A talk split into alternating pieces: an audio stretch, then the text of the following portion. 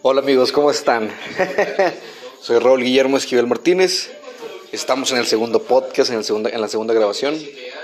Este, creo que me tardé mucho en hacerlo, pero de repente no me llegaba la inspiración, sinceramente. No, no llegaba las ganas de grabar.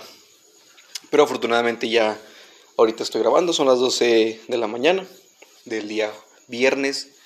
Ya es viernesito santo para aquellos que quieran salir y todo.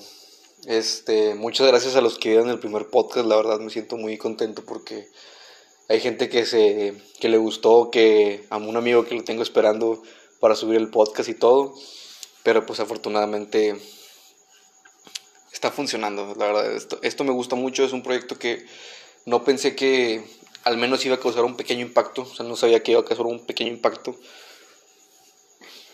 pero afortunadamente lo está causando apenas. Este, un saludo para mi amigo Pato, que lo estaba esperando.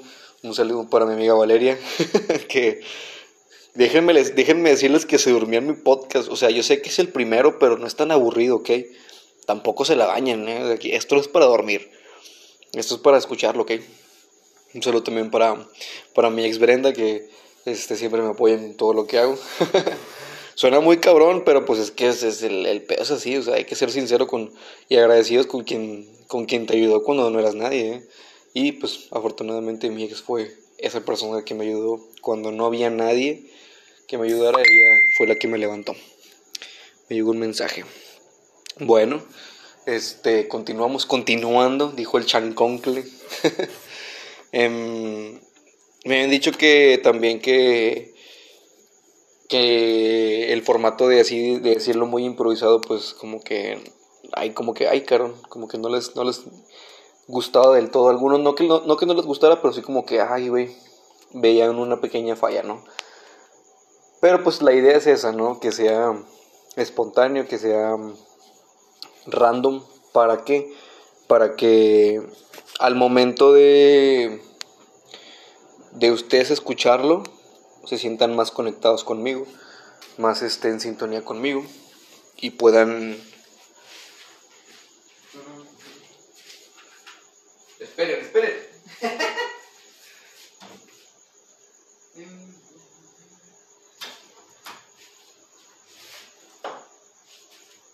Una pequeña pausa nomás. Y ustedes pueden conectarse más conmigo. Esa es la idea, que sea más como una plática de amigos, que estamos este como si estuviéramos pisteando. Este, acabo de comer. Voy a echarme un cigarro en lo que platicamos. Tiene que ser así muy espontáneo. No fumen. Fíjense, esto es un consejo muy tonto, pero es que no fumen. Yo lo hago porque ahorita se me antojó. Si fuman un poquito, perfecto, pero no fumen tanto. No es bueno, amigos. A pesar de que estoy fumando, no es bueno. Es una ironía y una tontería, pero es el, es el chiste de este podcast, ¿no? Aquí no hay, no hay reglas, ¿no? Bueno, este, ¿de qué podemos hablar hoy? Pues hay muchas cosas de las de qué hablar, pero no, tampoco disponemos de mucho tiempo, disponemos únicamente de 40 minutos. Ese va a ser nuestro límite ahora de, de ahora en adelante para platicar, charcar el guaraguara, ¿no? No sé por qué me dan risa. Fíjense, yo soy muy risueño en cuanto a las palabras tontas. Pero es que tengo que soltarlas como que en el momento, ¡pum! Ah, la palabra o... No creo que ni es palabra, es como que se inventa, ¿no? Pero bueno. Este... Me da mucha risa. No sé por qué. No sé si a ustedes les pasa algo así. Que escuchan algo muy diferente y se ríen de la nada. A mí me pasa muy, muy seguido, pero no es como que de todos los días, ¿no? O sí, no sé. Un día lo a platicar bien. ¿Qué tan seguido me pasa eso de, decir palabras tontas? Bueno, mmm, fíjense, lo que mucho quería hablar, o de lo que, lo que tenía muchas ganas de hablar, era de la empatía. Que siento que últimamente nos hemos vuelto muy poco empáticos con la gente que nos rodea nos hacemos muy indiferentes a, a muchos problemas que eh, a cercanos les pasa. Regularmente nosotros tratamos de, de, bueno, al menos quiero hablar por mí, obviamente, porque no sé cómo son ustedes, pero yo tiendo a callar mucho mis problemas, no soy una persona que le anda contando todo el mundo qué le pasa ni nada, simplemente platica cosas de que, ah, bueno, no, que esto pasó, ah, sí, con madre, la madre, no está chido, o sea, no lo digo como un problema, sino como una anécdota. Pero al final de cuentas existen problemas dentro de mis anécdotas que no cuento del todo, ¿verdad? No digo cómo me siento en realidad, es raro, ya no es, antes era muy seguido, pero ya no. Este, y pues por lo mismo que siento que a nadie debe de, bueno, al menos yo siento que no debería de importarle a alguien más. Pero fíjense, a veces sí caigo en la, en la ironía de, de decir, verga, es que no manches, güey, ocupo a alguien que me escuche. Pero pues al mismo tiempo digo, es que a nadie le debe de importar. Entonces ahí como que hay un conflicto, pero creo que sí deberíamos ser empáticos. Porque, fíjense, eh, me ha tocado situaciones en que a veces se han visto, o sea, la gente de la calle, por ejemplo, que uno dice es que chale, güey, hay que ayudarlos y, así, pero te pones al mismo tiempo a pensar, pero si se pusiera a trabajar, ya no estaría así, que la chinga.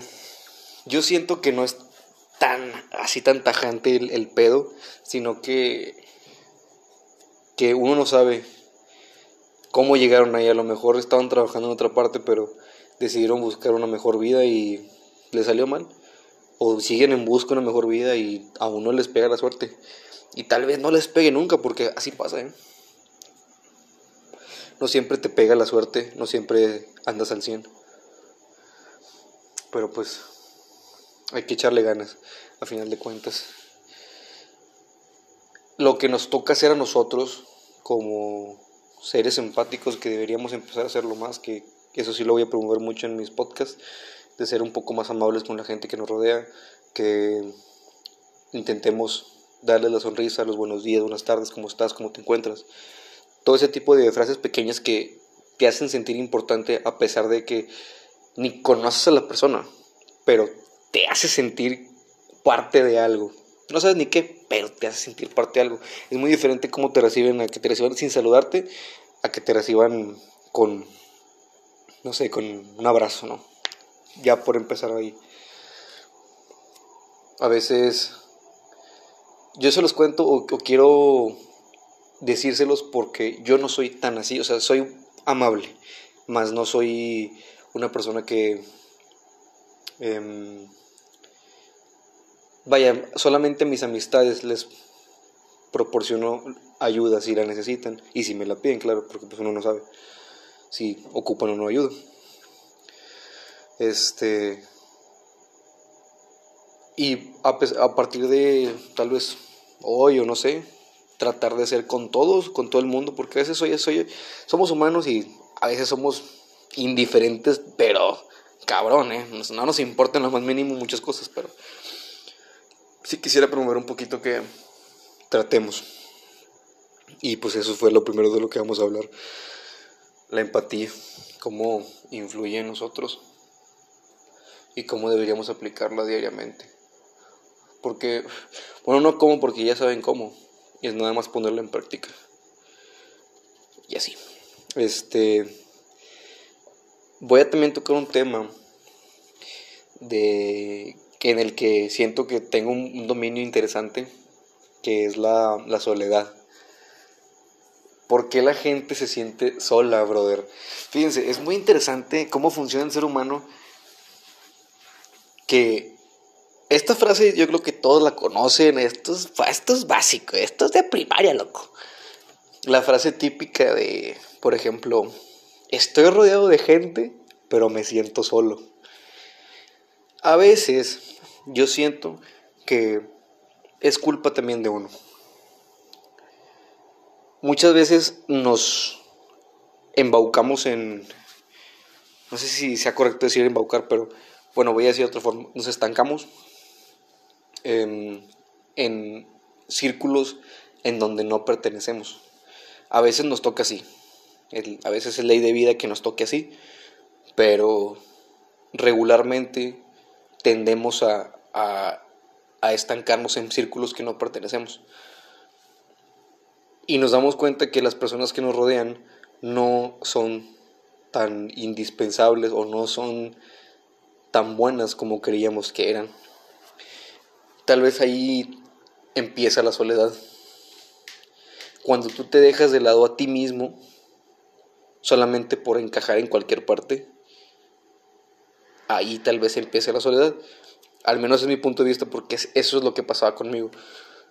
Eh, me sentía solo, pero era mi propia culpa que yo mismo me alejaba de todas las personas que me rodeaban y eso me hacía pues sentir peor, pero no me daba cuenta.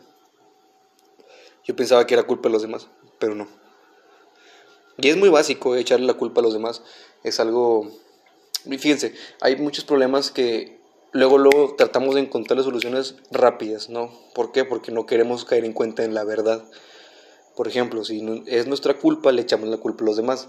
Si el mundo nos está comiendo problemas, ¿cuál es el primer pensamiento? Echarle, ojalá, ojalá estuviera muerto. Pero no lo decimos en serio, sino como que, puta, es que quisiera estar muerto ahorita, que me traiga la tierra ya. Pero es algo que entre broma y broma, pues la verdad te asoma, ¿no? Pero es algo muy natural del ser humano que el humano trate de escapar del problema que no quiere enfrentar.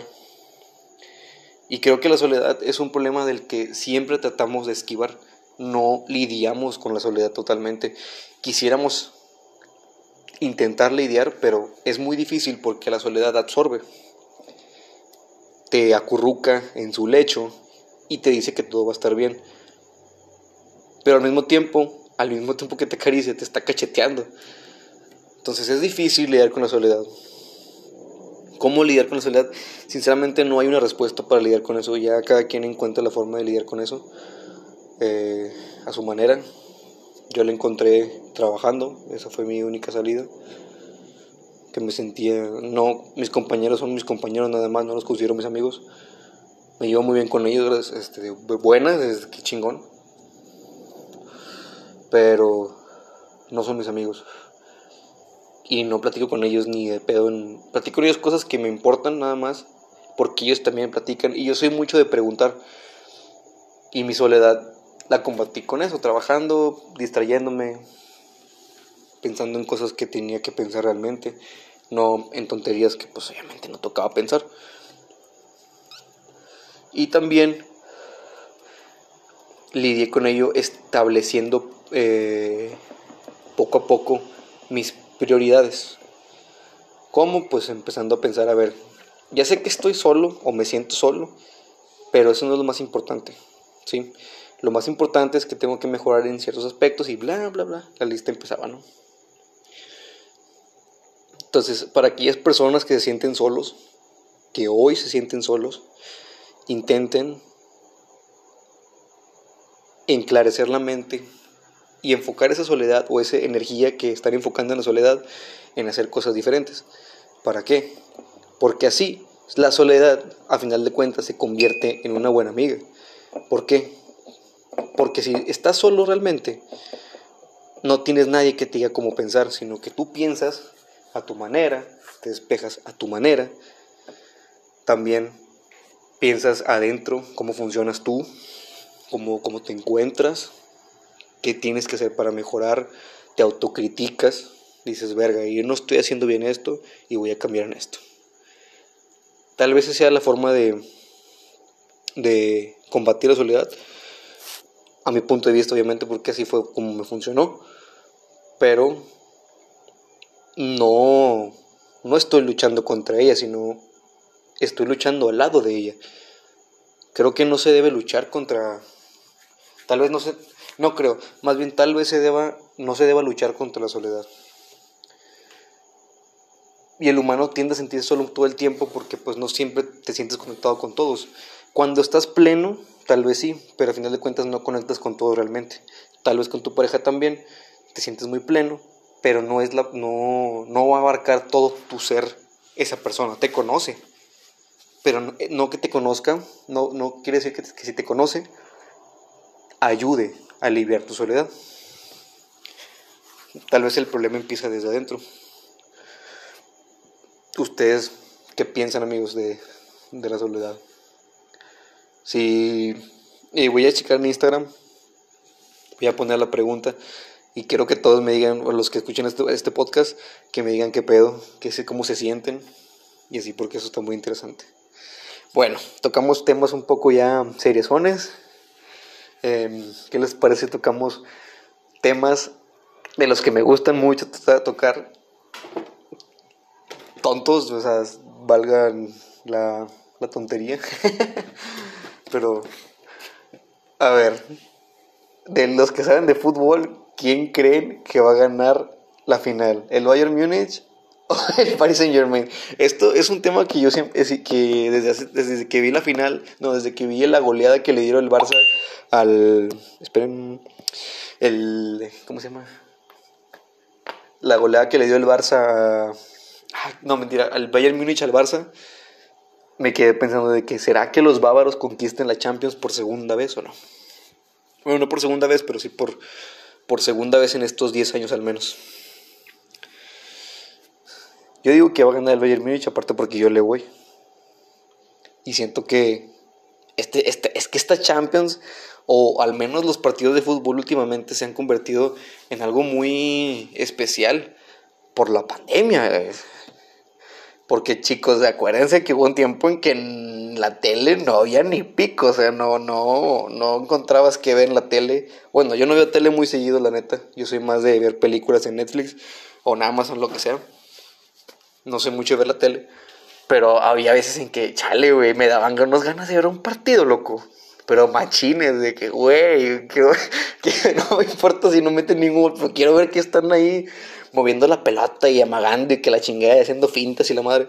Ya se me antojaba, machín. Y ahorita que cuando vi la goleada estaba en el trabajo, te lo juro. Esto no es broma. Yo estaba haciendo mis, cosas de, trabajo, soy cocinero. Estaba cocinando con madre, pum, pum, pum. Y dice, no, pues 0-0 primero. No, ahorita va a ganar el Bayern Múnich, la madre. Gol. Ah, chinga. What the fuck? What the fuck? ¿Qué está pasando, loco? ¿Cómo que gol, güey? Dije, ah, bueno, X. Y de repente fue el autogol que metió, creo que fue David Alaba, este, del Bayern Múnich. Y dije, ah, bueno, el partido va a estar reñido porque fue autogol 1-1. Y de repente 2, y 3, y 4. Dije, verga, güey. A la madre. Yo siento que tal vez la pandemia se afectó a los jugadores bastante. Porque. No, no, no mames. O sea, tiempo sin jugar, que sí entrenan, pero yo digo que pierden una especie de, de, mm, ¿cómo decirlo? De constancia. Porque están, estos güeyes están acostumbrados a jugar todo el perro año, o sea, todo el día se la pasan entrenando y jugando y la chingada y yo creo que es un trabajo muy cansado, que de hecho pues como, como es obvio, no dura muchos años. Si se dan cuenta, la mayoría de los de los ¿cómo se llama? de los futbolistas empiezan su carrera a eso de los 18, debutan más o menos a esa edad, algunos no todos, y ya para los 30, 31 ya están mamando, o sea, ya se les acaba el pedo, el tanque de gas. Y creo que la pandemia se afectó bastante, algunos no, como los bávaros se nota que no, que le pasaron encima a todo mundo, o sea, a todo mundo le pasaron por encima, a todos los equipos se los pasaron por un huevo izquierdo y, y cállate, o sea, porque vienen recios. Y el, ¿cómo se llama? El, y el PSG no, viene batallando y no ha ganado la Champions League, no sé desde cuándo, a lo mejor nunca la ganó, no tengo la menor idea. No estoy informado en ese aspecto, pero desde que ficharon a Neymar, pues no han hecho mucho que digamos. A pesar de tener un equipazo y tener millones de millones, pues no. Entonces también yo creo que también influye en cómo la pandemia ha afectado a todos los demás. Y yo digo, güey, es que sí, es cierto, o sea, estás en tu casa, bueno, los que no, los que no juegan fútbol o los que no jugamos fútbol, dices, güey, te atrofias bien cabrón, güey. Porque dices, yo estoy en la casa encerrado rascándome un huevo o rascándome una chicha en caso de que seas mujer. Y dices, güey, no hago nada y de repente hago todo y a la verga.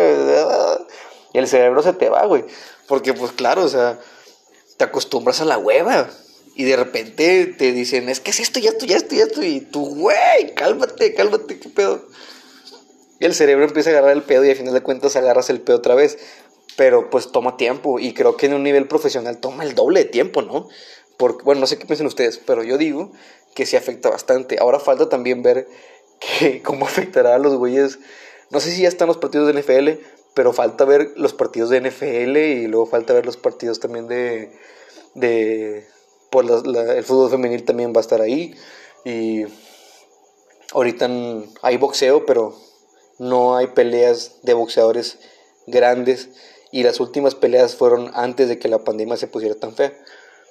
La última pelea, de hecho creo que el único deporte que no se ha detenido por nada del mundo es la, las, las MMA con, con la casa UFC, que pues es este. Para los que sepan, UFC no es un deporte.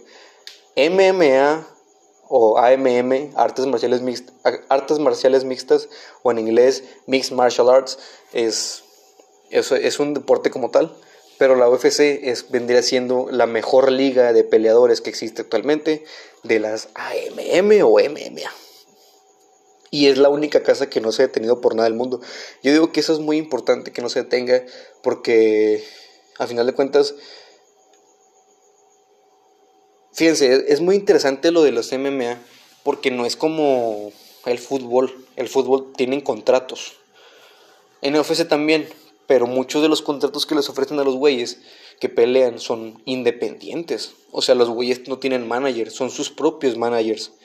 Son los peleadores son, se manejan sus propias peleas, se van para acá, para allá, pero ellos mismos no, no ocupan de nadie más que ellos. El, un caso de estos se llama Tony Ferguson, que es uno de los mejores peleadores que ha existido en el peso ligero del OFC. Y él es su propio manager. Y tú dices, verga, o sea, ¿cómo le darán esos, esos perros para sacar su pelea, sacar feria y sacar todo? Y cómo, o sea, qué tan desesperado puede estar un peleador para sacar peleas rápido, para pues llevar comida a su casa, porque al final de cuentas el dinero que se llevan es para su familia. Esto estoy hablando de que la mayoría de los deportistas tienen novia o tienen un esposo, tienen un hijo, o a lo mejor no tienen esposa, pero tienen un hijo.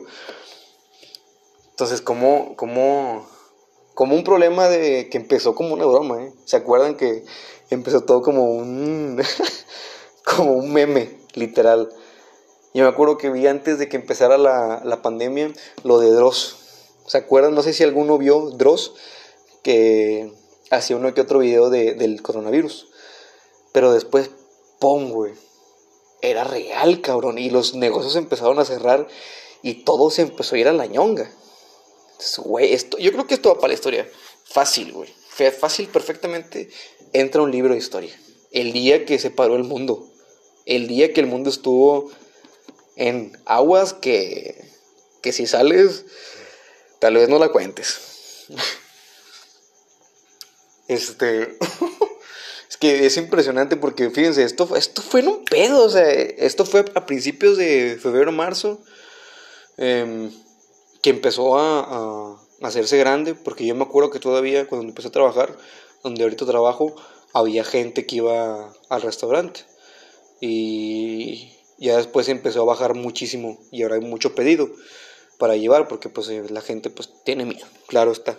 Yo también tengo miedo, pero pues tengo que salir a trabajar, no me queda otra, tengo que chingarle pues para llevarme mi comida a mi boquita, porque pues hashtag no somos millonarios, ojalá, pero creo que el chiste es que no seamos millonarios porque no sabríamos qué hacer con tanto dinero, aún no tenemos esa educación para poder hacer rendir esos millones, ¿no? Que eso yo creo que también es un tema interesante de abarcar de cómo este, los millones afectan a cada persona. Y pues bueno, esa es la pandemia, ¿no? Ese es que ese es el, el, el, tema que quería tocar random, que se extendió y se fue para más de fútbol a, a, a coronavirus, ¿no? Pero pues bueno, es el chiste de los temas así que son random, que se van de un tema para otro. Y quiero que se acostumbren a ese tipo de temas, porque sale uno y sale otro, ¿ok? Está chido esto. Y bueno, habíamos terminado el tema con los millones. ¿Cómo afectaría a una persona que no tiene literalmente ni un peso en su bolsa y de repente, ¡pum, güey! Tienes 10 millones de pesos disponibles para ti. Esto pasa mucho en Estados Unidos. Mucha gente, de hecho, hay, hay muchos casos de gente que se gana la lotería y se gana por decir, no sé, 10 millones de dólares o tal vez un millón, lo que sea, se convierten en, en millonarios, por así decirlo. Es que si ganas, es que eh, eh, me, llegó un pensamiento que si tienes un millón, no eres millonario. eres un millonario, ¿no? no sé, no sé si me entiendan.